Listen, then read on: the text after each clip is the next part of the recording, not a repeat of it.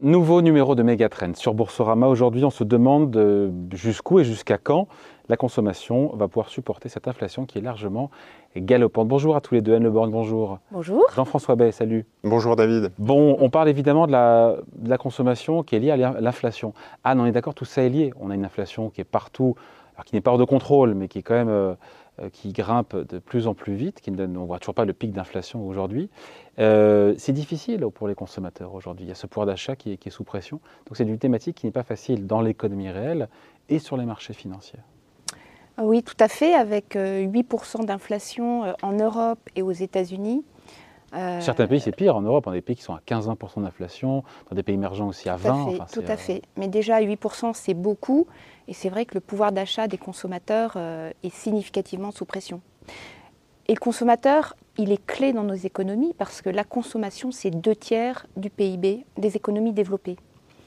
Donc, euh, c'est vrai que la consommation joue un rôle très important dans la croissance économique et qu'on se pose des questions sur la santé des consommateurs aujourd'hui. Et en ligne de mire, on pense, euh, après je vous passe la parole Jean-François, on pense au consommateur américain, on a toujours l'image que c'est lui qui drive quasiment la croissance mondiale.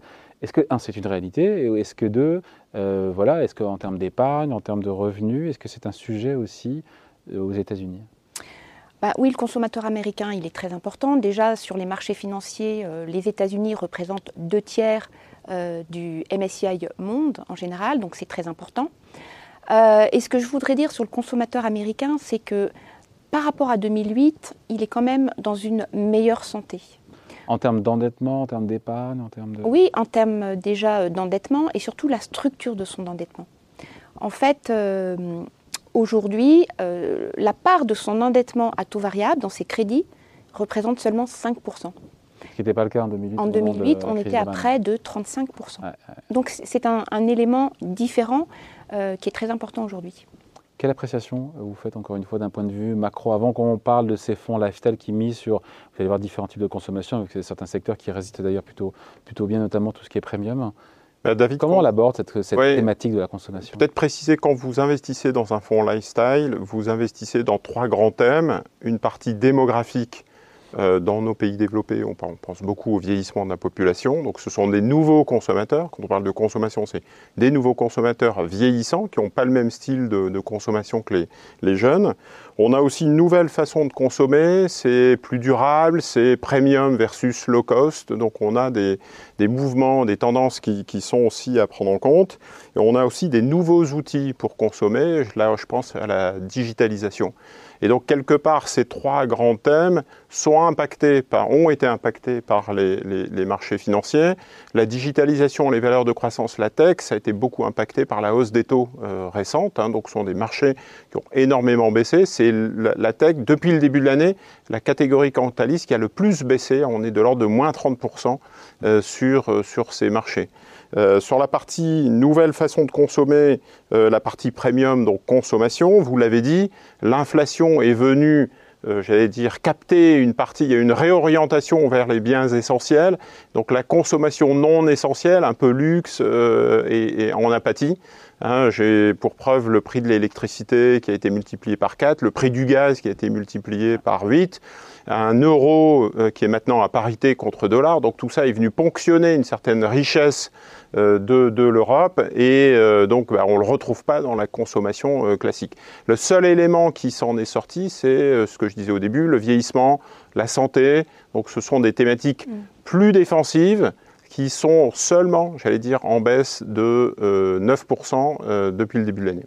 Anne, autre, j'ai envie de dire, segment de consommation qui, tient bien le, haut de gamme, le premium Je sais pas, quand on va, quand on pense, je pense à, je pas, la joaillerie, je pense euh, ou peut-être au bateau de plaisance. C'est quelque chose qui tient mieux aujourd'hui? Alors c'est un segment qui tient mieux. D'ailleurs, le niveau de consommation est à 70% au-dessus de son niveau d'avant-crise. Ça, c'est pour la joaillerie, par exemple, et les montres. Et en fait, c'est intéressant parce que... C'est le luxe, quoi, le luxe qui ne connaît pas la crise. Le luxe et euh, la consommation tournée euh, vers la consommation premium. Parce que les consommateurs les plus aisés, les 20% les plus riches aux États-Unis, représentent 40% des dépenses de consommation. c'est important. Et pour nous, c'est un focus important parce qu'on pense que leur consommation va être euh, plus résistante, résistante dans cet environnement euh, volatile. On fait une différence entre la consommation premium et le, luxe Finalement, c'est deux terminologies qui disent la même chose? Quand on dit consommation premium, clairement, euh, le luxe est une consommation avantagée. Elle est avantagée parce que ces groupes ont ce qu'on appelle du pricing power, une capacité à augmenter leur prix. Un exemple, entre euh, septembre 2021 et avril 2022, les groupes de luxe ont augmenté en moyenne leur prix de 8%. En moyenne, certaines grandes marques. Et c'est passé crème Pardon? Et c'est passé facile. C'est passé facile. Bah, c'est passé facile dans le sens où il y a de l'innovation derrière. Il y a des nouveaux produits, il y a euh, une image de marque, euh, de la communication derrière. Et, donc, les consommateurs, en tout cas ceux qui ont des moyens, ont envie de se faire plaisir. Et puis c'est une consommation aussi de statut. C'est-à-dire quand on consomme des marques euh, Nike euh, ou quand on consomme une Rolex, bah, on affiche un certain statut euh, dans la, société.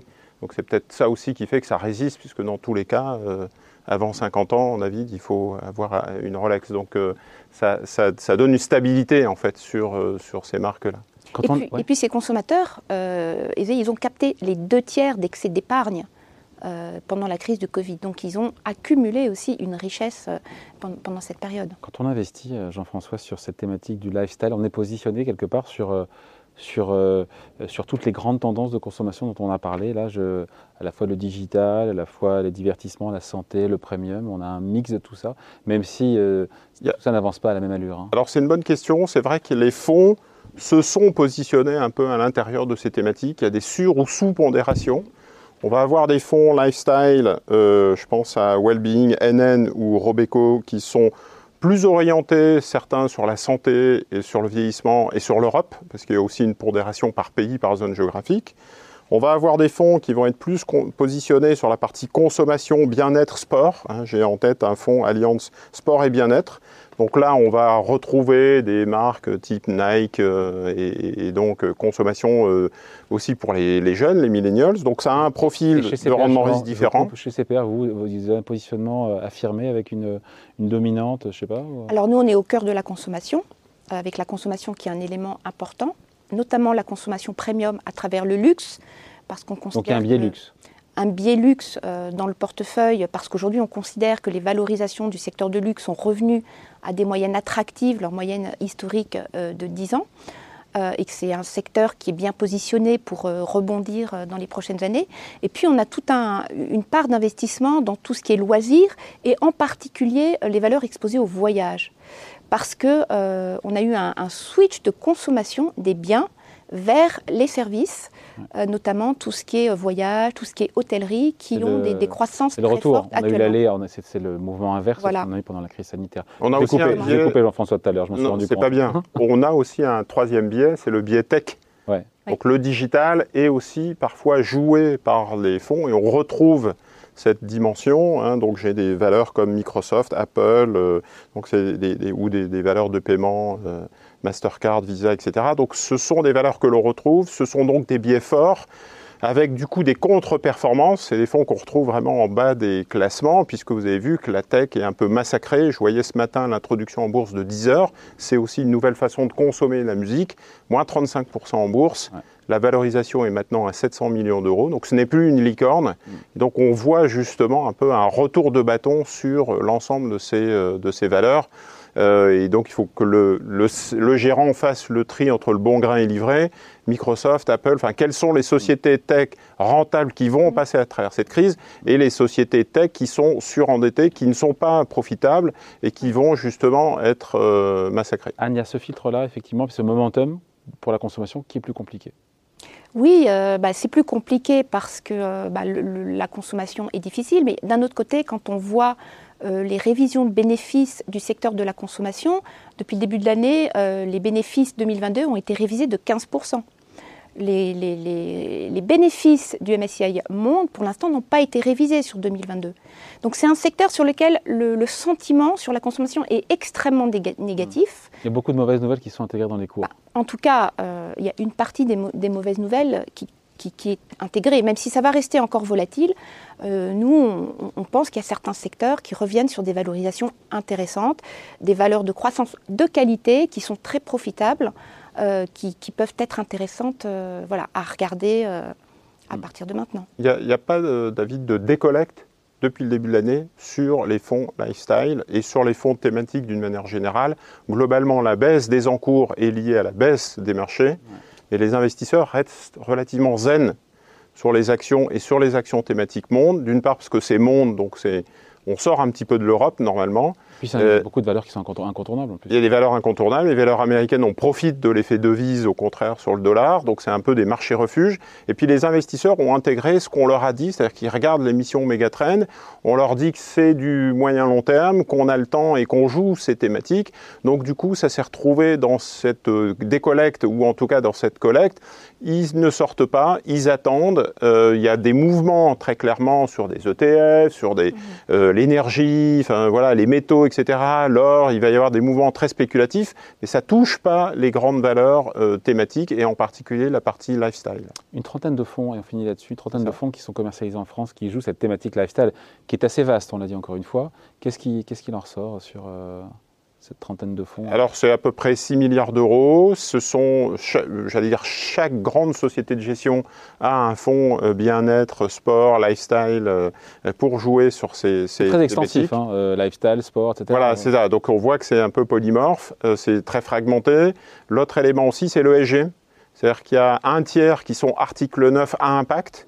Donc c'est-à-dire qu'on joue la consommation, mais une nouvelle consommation vers l'économie circulaire, consommation plus durable, consommation plus responsable.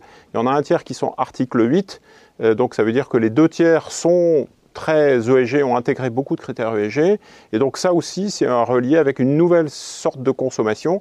Je pense que la crise et l'exacerbation de la crise en ce moment avec l'inflation et l'énergie nous poussent finalement vers des solutions euh, alternatives. Euh, l'énergie renouvelable, la nouvelle, on, les, la consommation des jeunes, c'est aussi de réutiliser euh, hein, les vêtements, les secondes mains, etc.